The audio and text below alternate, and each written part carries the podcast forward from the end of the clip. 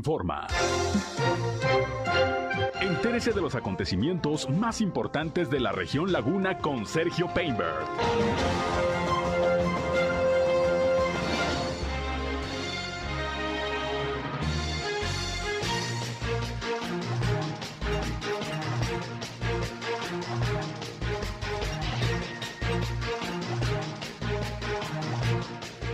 Lanza el alcalde de Torreón 12 acciones para solucionar el problema del abasto de agua.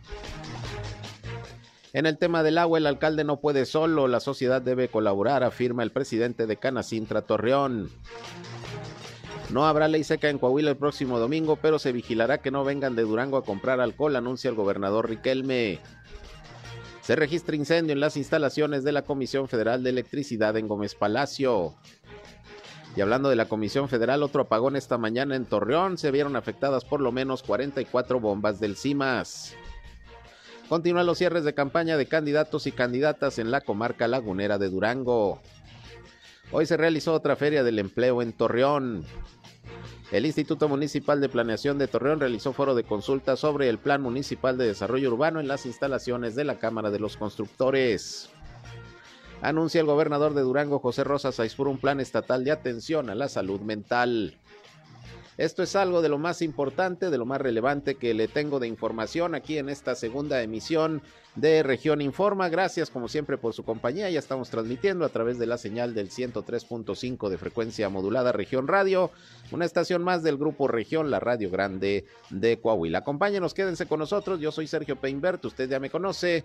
Vamos a la información el clima.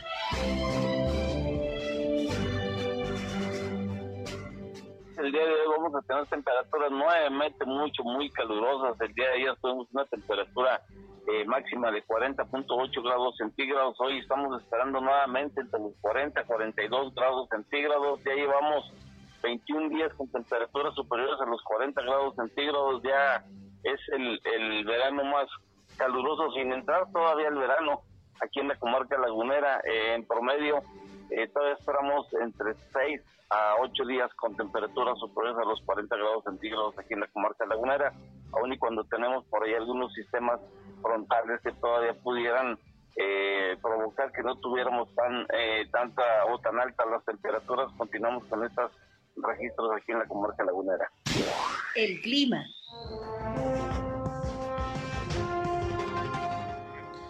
Bien, gracias como siempre a José Abad Calderón, previsor del tiempo de la Comisión Nacional del Agua, que nos tiene el reporte puntual todas las mañanas de la situación climatológica. Mucho calor en la comarca lagunera, ayer casi 41 grados centígrados nuevamente.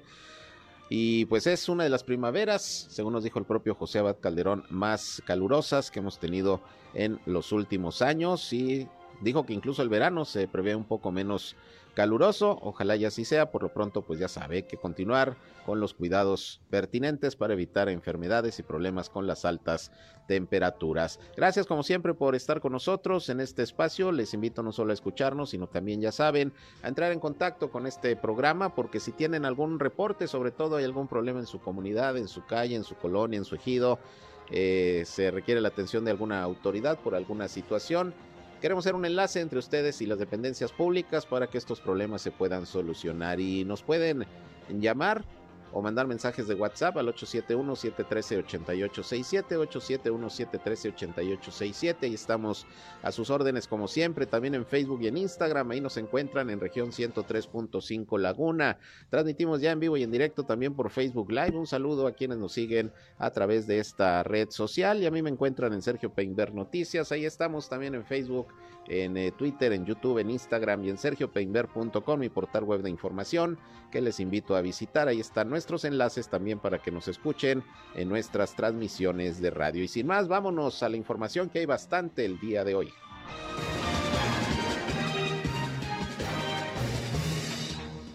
Vamos a arrancar como todos los días con los reportes de las autoridades de salud de Coahuila y Durango sobre la situación del COVID-19. El día de hoy Coahuila reporta cinco nuevos casos nada más de virus SARS-CoV-2. dos en Saltillo, dos en Torreón y uno en San Juan de Sabinas. Afortunadamente no hay defunciones. Ayer fueron dos casos y cero defunciones también, así que la incidencia es baja. Vamos a ver el reporte cómo viene mañana.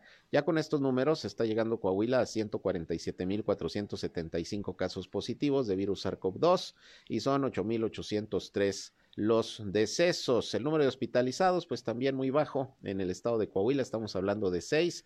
Todos son pacientes de Torreón.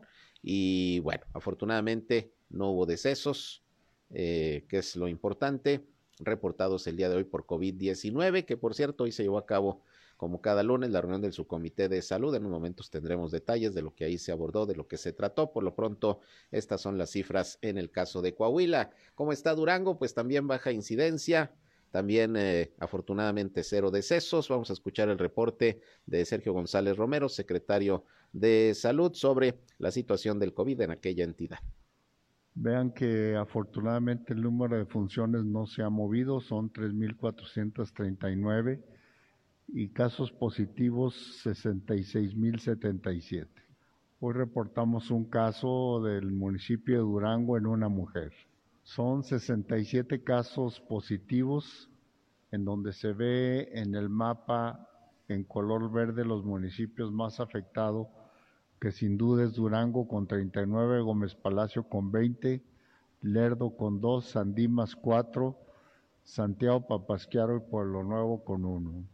En, las, en los porcentajes de vacunación vamos bien, como se refleja en la pizarra eh, por arriba del 95% en primera dosis, 86 segunda y vamos bien en tercera dosis.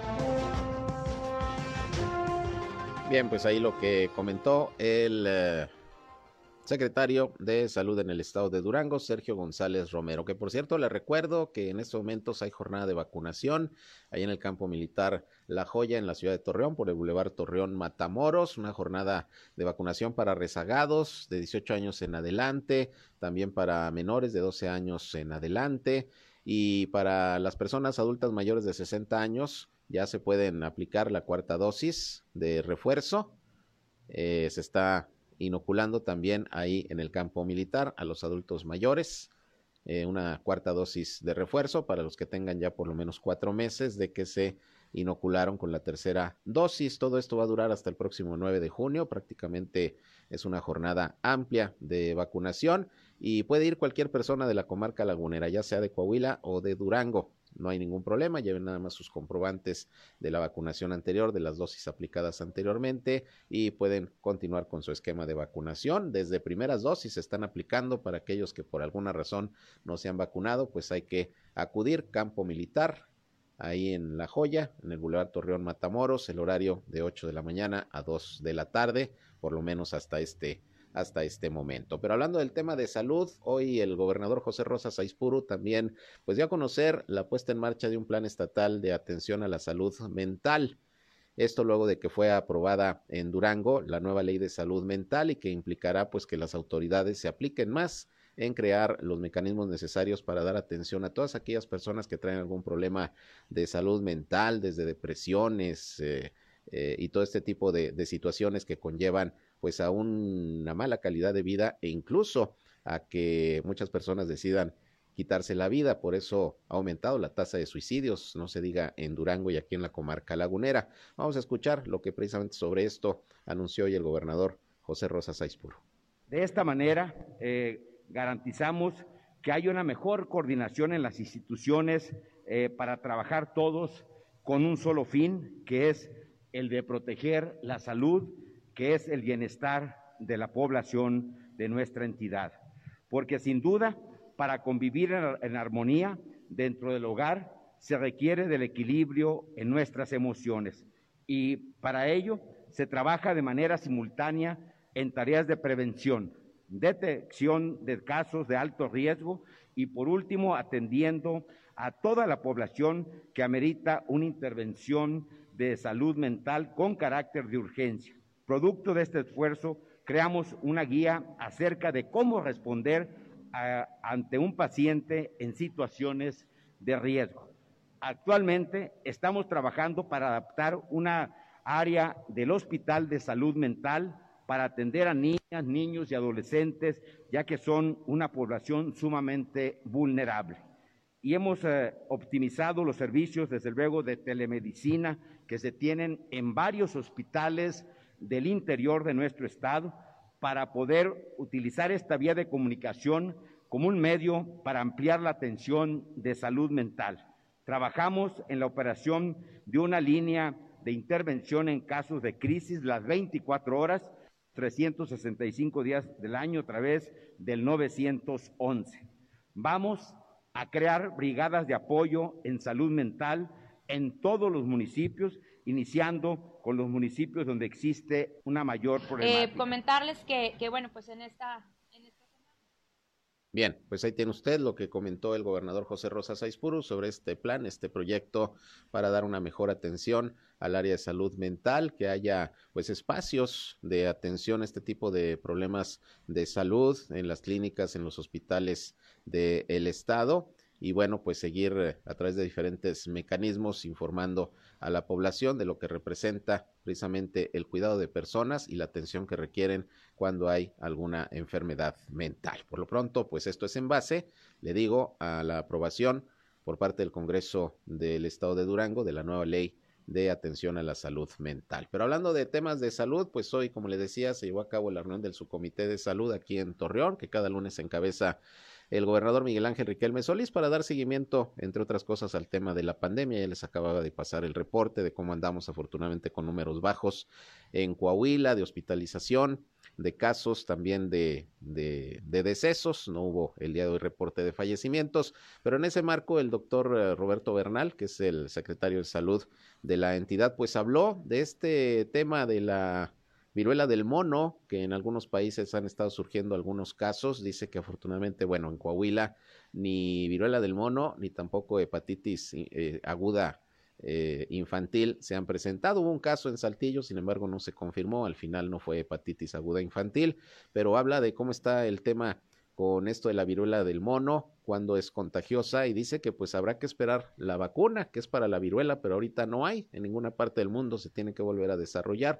Vamos a escuchar lo que dijo eh, Roberto Bernal sobre este tema. Probablemente la, la, vacuna para la viruela original desapareció en 1980, Ajá. 1970. En 1980 se, se declaró erradicada la enfermedad esa vacuna tiene un 85% de efectividad cruzada con la vacuna del mono. el virus de, esa viruela es un virus de DNA, a diferencia del RNA, que es de, del COVID. Ese virus es mucho más estable. Acuérdense que es una, una escalerita helicoidal, el DNA. Cuando hay variaciones en el virus, ese mismo virus lo corrige. Entonces es un virus muy estable. Solamente se han detectado dos cepas, una de África Central y otro de África Occidental. Esas mismas cultivos, secuenciaciones, se han visto que son las mismas de Estados Unidos y de Reino Unido. Eh, la de África Occidental, una de ellas es más, más peligrosa. Pues estamos hablando de un 10% de mortalidad y la otra menos de un 5% de mortalidad. Entonces, bueno, son dos cosas. Primero es es leve, aunque sea prolongada. Son 21 días de incubamiento, después son otros 21 días de las ronchas y cuando las ronchas están secas ya no es contagioso el paciente. Lo más contagioso es del líquido de las ronchas. Eh, bueno, donde voy es que la vacuna original de la viruela va a ser efectiva contra esta enfermedad. ¿Van a aplicarla? No, no, hay, no hay en el mundo. Va a empezar el desarrollo. Apenas de nuevo. En México no existe. Bien, pues ahí tiene usted precisamente lo que comentó el doctor Roberto Bernal sobre el tema, el tema de esta enfermedad que ahora ha surgido también a nivel mundial, que son todavía pocos los casos. En eh, algunos países ya se han presentado, pero pues hay eh, obviamente vigilancia epidemiológica en nuestro país para pues detectar cualquier situación que se dé de esta naturaleza. Dice que con la vacuna de la viruela es como se puede combatir pero no hay. Y en dado caso, pues se tiene que esperar la persona que se infecta por lo menos 21 días para poder salir de la enfermedad. Al parecer no es tan mortal, si se atiende sobre todo a tiempo, pero bueno, sí es algo contagiosa, aunque el contagio se da pues realmente por tener cercanía muy directa con la persona que en un momento determinado tiene la enfermedad, no se transmite por aire, no se transmite de algunas otras formas, solamente con el contacto el contacto directo con alguien que esté contagiado. No hay reportes en Coahuila, ni tampoco en Durango de, viruela del mono. Esperemos seguir así. De cualquier manera, hay vigilancia, le repito, epidemiológica para pues evitar cualquier situación. Y el doctor Roberto Bernal, pues también dijo que no hay suspensión de graduaciones, que éstas se pueden llevar a cabo y que los casos de COVID que se presentaron en algunos planteles educativos de Monclova y de Torreón, como fue aquí en la preparatoria Lusaca hace unos días, como se lo informé, están controlados, no hay mayor problema y las graduaciones pueden seguir adelante. Ya estamos en la temporada. Vamos a escuchar lo que Roberto Bernal eh, dijo también sobre este tema. Semana pasada, uno en Monclova de 24 casos, está controlado ya, y otro aquí en Torreón. Ambos son en escuelas. Los, eh, los casos de aquí de esta escuela fueron siete casos. Eh, es una escuela particular que ellos decidieron cerrar la escuela una semana, está bien, se vale hacer. No, no fue una indicación nuestra, ¿no? Probablemente nosotros no hubiéramos cerrado la escuela, pero bueno, lo hicieron y, y está bien. Nuestros epidemiólogos fueron, hicimos los cercos sanitarios, tomamos las muestras que teníamos que haber tomado de acuerdo a, los contagios de alto riesgo y, son todos los que salieron. Aquí en Torreón fueron siete en esa... En la, y, en la Y, en 24. 24 y 24 en Monclova. ¿Estos brotes pondrían en riesgo las, las graduaciones o no se van a autorizar? ¿Cuál es la postura? No, no por lo pronto vamos, vamos a ver cómo se comporta eso. O sea, no va a haber graduaciones. No va a haber, no, no, no va a haber suspensión de graduaciones. Ah, okay. hasta Están autorizadas hasta ahorita. Están autorizadas. Están autorizadas las graduaciones, obviamente también cuidando los protocolos sanitarios, de preferencia el uso del cubrebocas, tener los filtros con gel antibacterial. Ya la temperatura se ha dicho que no es muy necesario estarla midiendo, pero sí eh, sana distancia, cubrebocas, sobre todo en graduaciones en espacios cerrados, en salones, etcétera, y pues eh, seguir con estas precauciones, nada más, pero no se suspenden, no se suspenden las graduaciones. Bueno, en otros asuntos y ya dejando atrás el tema de la salud, eh, hoy hubo Feria del Empleo aquí en la ciudad de Torreón, todavía se está desarrollando en estos momentos ahí en las instalaciones del gimnasio auditorio de la unidad deportiva precisamente de Torreón, la organiza la Secretaría del Trabajo junto con el Servicio Nacional del Empleo. Por la mañana estuvo el gobernador Miguel Ángel Riquelme Solís en la inauguración de esta Feria del Empleo, donde se están ofreciendo más de mil vacantes, pues para que los buscadores de chamba tengan la posibilidad de contratarse en alguna de las empresas que están participando. Mi compañero Víctor Barrón platicó con Asira Sogbi, quien es la secretaria del Trabajo del Estado, quien habló de esta Feria del Empleo y cómo se encuentra la entidad precisamente en materia de empleo y cuáles son los principales indicadores que pues hablan ya también de una recuperación en el sector laboral y en el sector productivo. Esto dijo Nasira Sokbi. Efectivamente, iniciamos con una meta de mil vacantes para el evento de hoy, pero tuvimos muy buena respuesta por parte del sector productivo y hoy están instaladas 35 empresas y en esas 35 empresas hay 1.200 vacantes que se están ofertando. Y para aquellas empresas que ya no alcanzaron a precisamente los tiempos y el espacio para poder estar de manera presencial, registraron sus vacantes en la bolsa de trabajo que se están ofertando en dos módulos que agregamos precisamente para que no se quedaran fuera, en donde pudimos sumar 800 vacantes más. Mira, ahorita tenemos el dato de que se colocan 4 de cada 10 buscadores de empleo dentro de una feria, dentro de las primeras semanas por supuesto, esas, esas personas siguen eh, participando durante las siguientes seis semanas, es decir, algunas son de contratación inmediata, otras son de contratación en alrededor de cuatro a seis semanas. Bueno, definitivamente, siempre que tenemos una oferta de trabajo de esta naturaleza, en donde tenemos al menos dos mil vacantes, como lo es el día de hoy, siempre a nosotros nos da un panorama muy claro de lo que está sucediendo en cada una de las regiones y que ya todos los sectores todos los sectores están abiertos, es decir, al principio solamente el sector de la manufactura fueron los primeros que se reactivaron, pero hoy por hoy también el sector comercio y servicios, también el sector hotelero y restaurantero ya tiene vacantes, lo cual, bueno, eso nos da una perspectiva muy clara de que ya estamos al 100% en la, en, en, en la oferta del trabajo. Sí, efectivamente, la semana pasada salió el resultado del primer trimestre de este año. La INEGI eh, lanza una encuesta que se llama Encuesta Nacional de Ocupación y Empleo, que es la ENOE, que se evalúa trimestralmente los indicadores y que además son indicadores que dan cuenta de, de precisamente qué es lo que está pasando en el mercado del trabajo. El indicador de formalidad laboral es uno de los más importantes. ¿Por qué? Porque son empleos formales. Coahuila está en el primer lugar. Y además ese primer lugar nos supera a nosotros mismos porque hemos estado varios trimestres en primer lugar.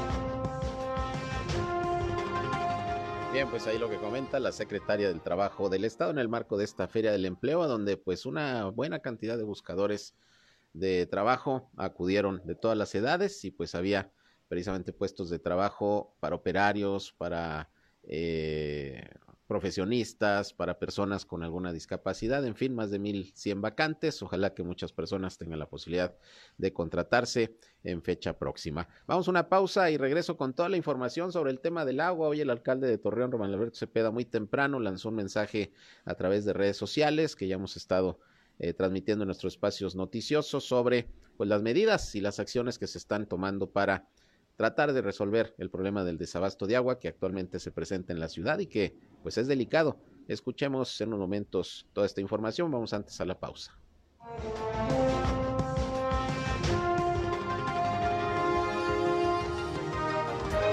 Región Informa.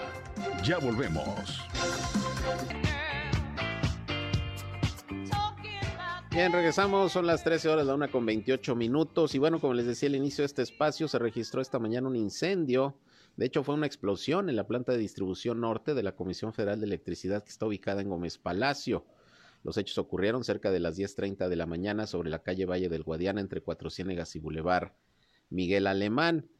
Eh, lo anterior fue debido, según los eh, expertos y las autoridades de protección civil, lo anterior se debió a una sobrecarga en una de las torres de 115 mil voltios que se generó eh, en ese momento, lo que hizo que hubiera una explosión y posteriormente un incendio. De inmediato se solicitó la presencia de las corporaciones de rescate y de seguridad de Gómez Palacio. Con los reportes al 911 acudieron personal del Departamento de Bomberos y Protección Civil. Estoy tratando de comunicarme precisamente con el director de Protección Civil en Gómez Palacio, a ver si es posible que nos comente cómo están las cosas. Tenemos entendido que ya ya está controlado. Esto ocurrió desde por ahí de las 10.30 de la mañana. Eh, y bueno, se pudo ver la humareda desde diferentes partes de, de, la región lagunera, como ocurre en estos, en estos casos. Los elementos de protección civil y bomberos brindaron apoyo. También estuvieron ahí los miembros de la Brigada Interna de Atención a Emergencias de la Comisión Federal de Electricidad, que fueron los que empezaron a combatir el incendio con extintores de polvo químico seco. Eh, se tuvo que cortar el suministro de energía eléctrica para controlar la situación y esto afectó pues diversos sectores, sobre todo de la ciudad de Gómez Palacio. Pero no solamente de Gómez Palacio, porque también hubo un apagón, aunque duró pocos minutos aquí en Torreón, sobre todo en la zona centro.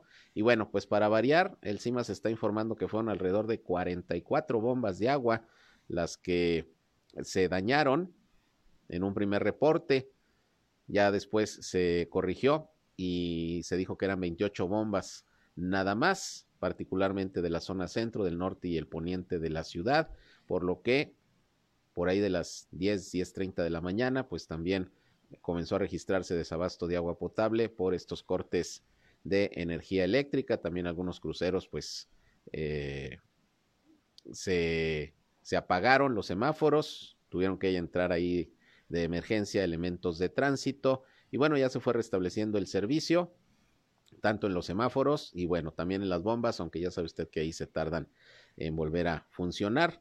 Es parte de los problemas que se registran también con el desabasto de agua potable, los constantes apagones que paralizan las bombas y por eso deja de salir el agua. Así que este apagón, por lo menos 28 bombas, eh, afectó, aunque el reporte inicial de CIMAS eran de 44 bombas, aunque pues ya algunas prácticamente de inmediato se echaron, se echaron a andar para que lo más pronto posible siga circulando el agua potable. Pero bueno, hablando del agua potable, esta mañana a través de un mensaje en sus redes sociales y las del municipio, el alcalde de Torreón, Román Alberto Cepeda, pues hizo el anuncio de 12 medidas que se están implementando y que se van a implementar para tratar de resolver el problema del abasto de agua en Torreón, que en estos momentos pues es una situación complicada, urgente y más con estas altas temperaturas. Y bueno, pues también dijo que se eh, aplicará todo el peso de la ley para quienes en un momento determinado en pasados gobiernos, sobre todo en la pasada administración, pues fueron omisos o simple y sencillamente no operaron el sistema como se debería, en forma tal que en estos momentos pues ya explotó la bomba, a decir del presidente municipal. Vamos a escuchar parte de este mensaje que dio por la mañana Román Alberto Cepeda. Lo primero que habría de, puntualizar es que soy un hombre de Estado, un hombre que cree en las instituciones y que sin duda aceptaré la resolución Bien, ahí estábamos escuchando al gobernador Miguel Ángel Riquelme, que lo tengo también con información, ahorita lo escucharemos. Vamos con Román Alberto Cepeda, que es eh, parte del mensaje que dio esta mañana a través de sus redes sociales. Torreón en este momento no tiene agua suficiente. Es un problema serio que reconocemos y que le estamos haciendo frente de manera prioritaria. Pero como todos los problemas, tiene solución la crisis del agua que tenemos en este momento fue causada por omisión y descuido en la prestación del servicio a lo largo de años anteriores. No siguieron la planeación recomendada e ignoraron totalmente las consecuencias. Nos heredaron un sistema de agua colapsado e ineficiente, con números rojos, cuentas sin cobrar y serios compromisos financieros. Ellos sabían que esta crisis se iba a presentar pero se deslindaron y hoy vemos el descuido. Lo estamos investigando. Les digo, iré con todo el peso de la ley y los responsables enfrentarán las consecuencias. Por otra parte, si bien hemos redoblado esfuerzos, las obras de excavación, licitación y demás procesos llevan tiempo y aunque hemos avanzado, aún no se ha podido cumplir el abasto al 100% en este momento. Además, se suman acciones de vandalismo y constantes apagones de la CFE que ocasionan daños. No es como prender y apagar un interruptor. Reiniciar un sistema tarda que la bomba se calibre, inicie y comience a bombear agua potable. Es un proceso que en ocasiones demora horas restablecer su funcionamiento. Quiero ser claro, el subsuelo de nuestro municipio sí tiene mantos acuíferos, aunque cada vez más profundos. No obstante, en ningún momento es justificación para no cumplir con mi responsabilidad y con el compromiso que hice con todos los torreonenses. Hoy les digo, sí hay una crisis del agua, pero sí hay solución. Pondremos en marcha un programa de atención inmediata que comprende 12 acciones concretas para que a nadie le falte el agua, ni en los hogares ni en el sector productivo. En primer lugar, aumentaremos el número de perforaciones para tener nuevos pozos. Cinco de ellos ya están en funcionamiento prácticamente y están algunos en obra. Y tres más estarán listos antes de finalizar este año. Se ubican en la colonia Compresora, en la colonia Senderos, en Ciudad Nazas, en Jacarandas y en la colonia Victoria. Estos pozos de agua van a resolver la crisis inmediata y cada año habremos de perforar ocho pozos más hasta lograr atender totalmente las necesidades de la población. Como acción número dos, damos mantenimiento a 40 pozos de agua existentes para que brinden el servicio de manera eficiente y oportuna. Igualmente, como acción número tres, implementaremos un programa intensivo de reparación de fugas.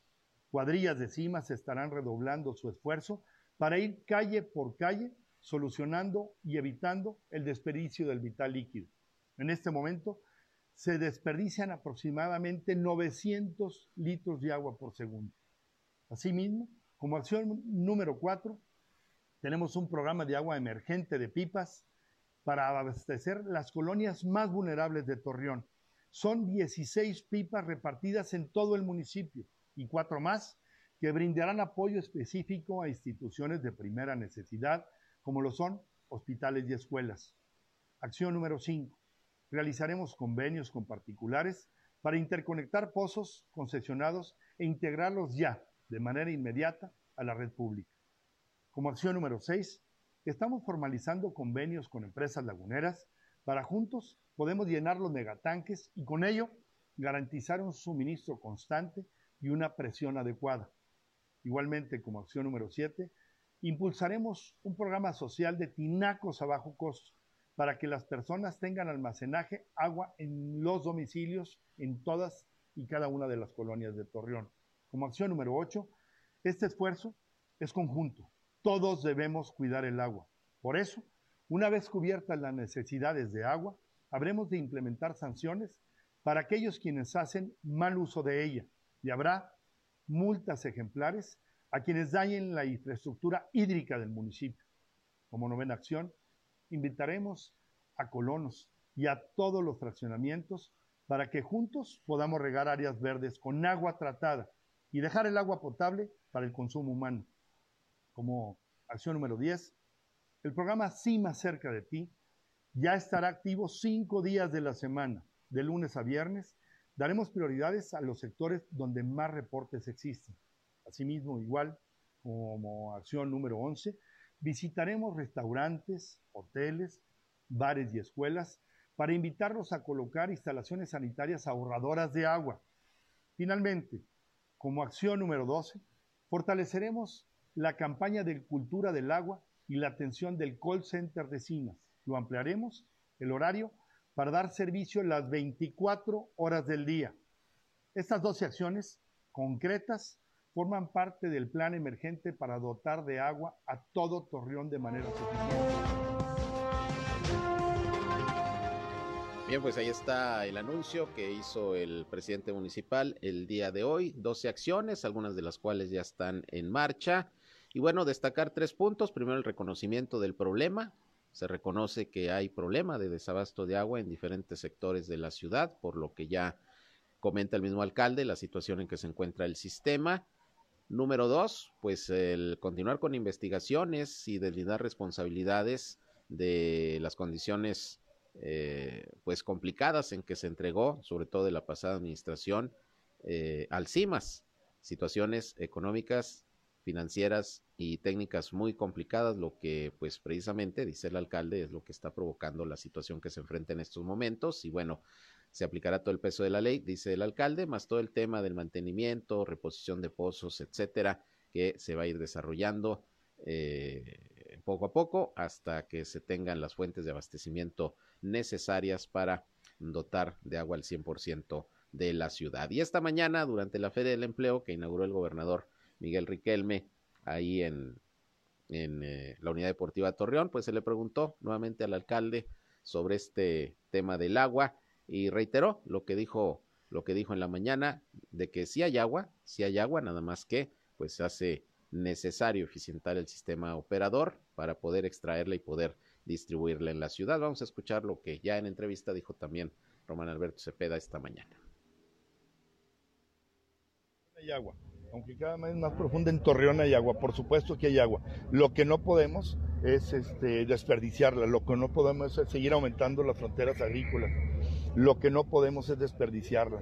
Eh, y eso es la parte. Primero tenemos como punto número uno, es dotar del vital líquido a Torreón y posteriormente seguido con un tema de concientización ciudadana, por un lado, y por otro lado también con un asunto de, que ya lo comenté, de sanciones, entre otras cosas. No, pero primero resolver el problema. Dolo, omisiones, descuido, entre otras cosas. Y créanme lo que no, no he hecho más que poner el dedo en la llaga, el dedo eh, muy claro hacia los resultados, hacia no la justificación, por el contrario, pero también hay que reconocer que no solamente este, lo descuidaron, sino lo hicieron con, con dolo. Bueno, y como dice el alcalde que hubo dolo, por eso se va a buscar aplicar la ley a los que resulten responsables, exfuncionarios de la situación en que se entregó al CIMAS. Hay que recordar que incluso ya hay denuncias presentadas ante la Fiscalía del Estado y ante la Fiscalía Anticorrupción por un daño patrimonial de por lo menos 30 millones de pesos que se detectó en esta administración en contra del patrimonio del CIMAS, investigación que pues en estos momentos queremos pensar que sigue su marcha. Vámonos a otra pausa y regresamos con el tema electoral, ya los cierres de campaña en la comarca lagunera de candidatos y candidatas a la gubernatura, a las alcaldías, ya empezaron desde el sábado, ahorita le platico cómo andan las cosas en el tema electoral. Domingo, domingo 5 de junio ya las elecciones, el miércoles terminan las actividades de proselitismo. Con eso y más regresamos.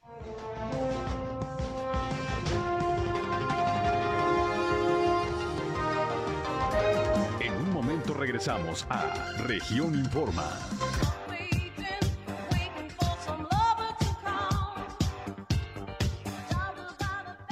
Bien, continuamos, vámonos con más información. Y bueno, las campañas, las campañas en el estado de Durango que están pues ya por terminar el próximo miércoles a las 12 de la noche, deben terminar las actividades de proselitismo de los candidatos y las candidatas que están participando para buscar la gubernatura del estado.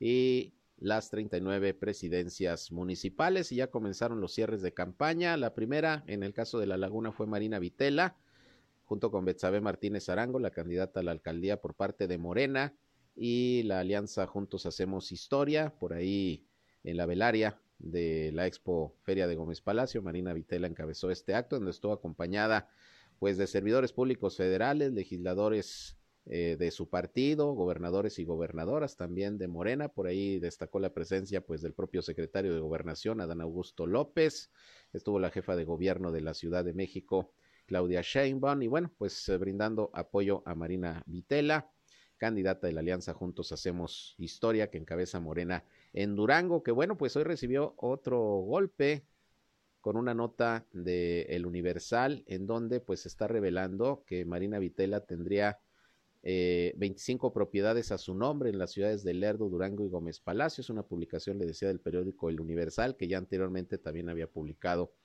una nota sobre pues una presunta triangulación de contratos cuando era presidenta municipal de Gómez Palacio para beneficiar a empresas de sus hijos. Esta nota señala que un total de 25 propiedades de las ciudades de Lerdo, Durango y Gómez Palacio estarían registradas a nombre de Alma Marina Vitela Rodríguez, la candidata de Morena, y la alianza Juntos Hacemos Historia a la gubernatura. Esto es lo que publica el Universal.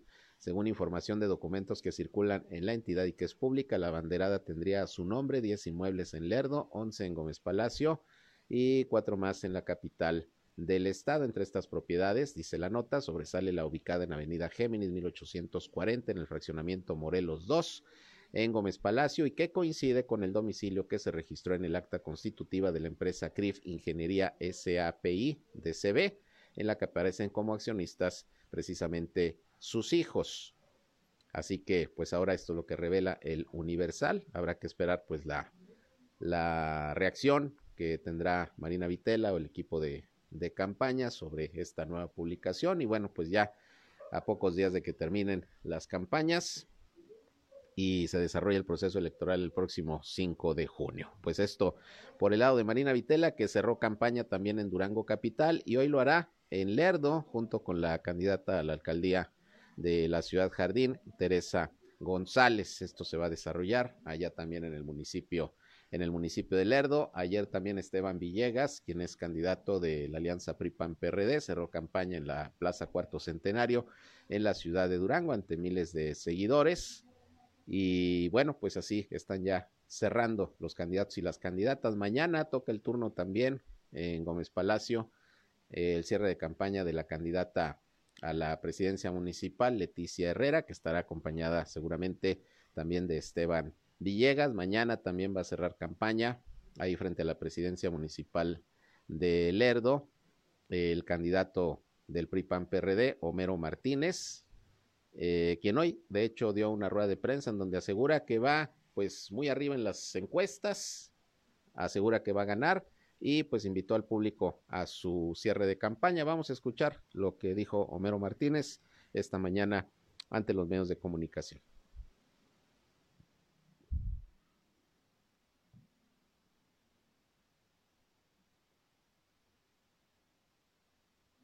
A ver, parece que tenemos un problema ahí con el con el audio del candidato Homero Martínez quien, eh, por cierto, estuvo acompañado ahí de los dirigentes de los tres partidos políticos, PRI, PAN, PRD, en el municipio. Vamos a escuchar al candidato. Hoy comentarles que, que, estamos prácticamente a dos días que termine esta campaña electoral. Si Dios quiere, el último día que podemos hacer proselitismo es el día primero de junio y en ese sentido, la intención de verlos el día de hoy, pues es decirles que vamos muy bien en las encuestas, que traemos 10, 12 puntos y hay encuestas que hasta nos dan el 2 por, 2 por 1 cara a cara, candidato contra candidato y en ese sentido pues que estaremos trabajando. Yo soy convencido que obviamente pues las encuestas son una fotografía del momento, de qué piensa la gente, qué opina. Sin embargo, pues la, la encuesta definitiva será el próximo 5 de junio que esperamos un resultado arrasador. Si Dios quiere, estamos hablando de que le vamos a apostar a que sea dos por uno para que eso permita que quede claro que la alianza de propuestas, la alianza de, de, la gente, pues es la alianza va por Durango y en eso estaremos trabajando junto de la mano con Esteban Villegas, gobernador.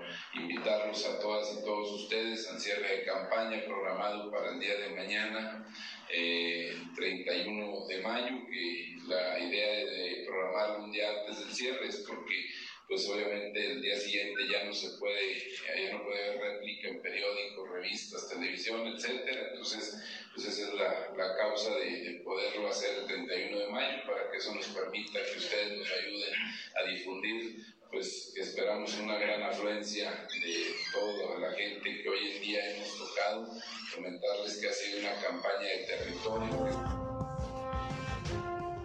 Bien, pues es lo que comentó el candidato de la alianza PRI-PAN-PRD. La alianza va por Durango, allá en Lerdo, Homero, Homero Martínez. Y bueno, respecto al cierre de la señora Leticia Herrera, eh, ya les decía que va a ser el día, el día de mañana. Y bueno, comentarles que va a ser ahí en la Plaza de Armas de Gómez Palacio, mañana a las 6.45 de la tarde, mañana martes 31 de mayo, el cierre de Leticia Herrera. Y bueno, pues como se acostumbra en estos casos, va a haber ahí bailongo, van a estar amenizando Tropicalísimo Apache, los chicos de barrio y la banda lagunera. Acá con Marina Vitela se presentó Margarita, la diosa de la cumbia, y bueno, pues así se junta la política con el espectáculo para amenizar precisamente todos los eventos y la asistencia de eh, los simpatizantes en estos cierres de campaña. Y tengo la línea telefónica Raúl Meraz, él es presidente del PRI en Gómez Palacio, porque hace unos momentos ofrecieron una rueda de prensa para dar a conocer información importante, ya que estamos con el tema electoral. Lo tengo en la línea para que nos comente de qué se trató. ¿Cómo está Raúl? Buenas tardes. Hola Sergio, muchas gracias por el espacio y agradecer ahí a toda tu audiencia que nos escucha a través de tu medio. ¿Qué abordaron en esta rueda de prensa hace un ratito a mediodía? Mira, nos acompañó la diputada Lorena Piñón, ella es diputada federal, ella viene del Comité Ejecutivo Nacional del partido, y pues en una primera instancia eh, denunciamos un hecho muy lamentable que está ocurriendo en el municipio eh, de Gómez Palacio y de Mapimí, en donde vienen diputadas federales de Morena a estar amedrentando a los propios funcionarios se cortó la llamada. Vamos a ver si la recuperamos. Estamos platicando con Raúl Meraz, presidente del PRI allá en Gómez Palacio. Mientras la recuperamos, Reijan, vamos a escuchar lo que dijo el gobernador Miguel Ángel Riquelme Solís hoy sobre el tema electoral en Durango, porque comentó que si bien no es obligatoriedad que haya ley seca en, eh, en Coahuila, porque no son aquí las elecciones, la ley seca será en Durango, pero se va a vigilar para que la gente de Durango, de Gómez Palacio de Lerdo, pues no quieran venir a consumir o a comprar bebidas alcohólicas antes por la ley acá aquí a, la laguna de Coahuila. Vamos a escuchar lo que dijo el gobernador Riquelme precisamente sobre esto de, de la venta de bebidas alcohólicas con motivo del proceso electoral. Hoy pedí al subcomité que en reunión de trabajo el día de mañana analizara todas, todos los operativos necesarios porque Coahuila no tendrá ley seca, Durango sí. Entonces tendremos los operativos para que no se compre este envasado y se lleve a, a Gómez Palacio, ni tampoco haya eh, clandestinaje dentro de, eh, el cruce entre Lerdo, Gómez Palacio y, y Torreón. Entonces tendremos los operativos necesarios para evitar esa eh, compra que luego se da porque un estado tiene ley seca y otro no. A nosotros no se nos obliga a tener este, ley, ley seca, sin embargo sí para colaborar con el, con el proceso electoral y la ley seca que tienen en Durango, pues no estaremos permitiendo esa compra que luego se da, tanto normal en los horarios normales como eh, clandestina en los horarios que no son habituales. Ya se hizo en alguna ocasión y, funcionó. En otra ocasión, este, allá no nos ayudaron en el proceso electoral y mucha gente estaba cruzando a comprar este, y tuvimos que poner nosotros retenes.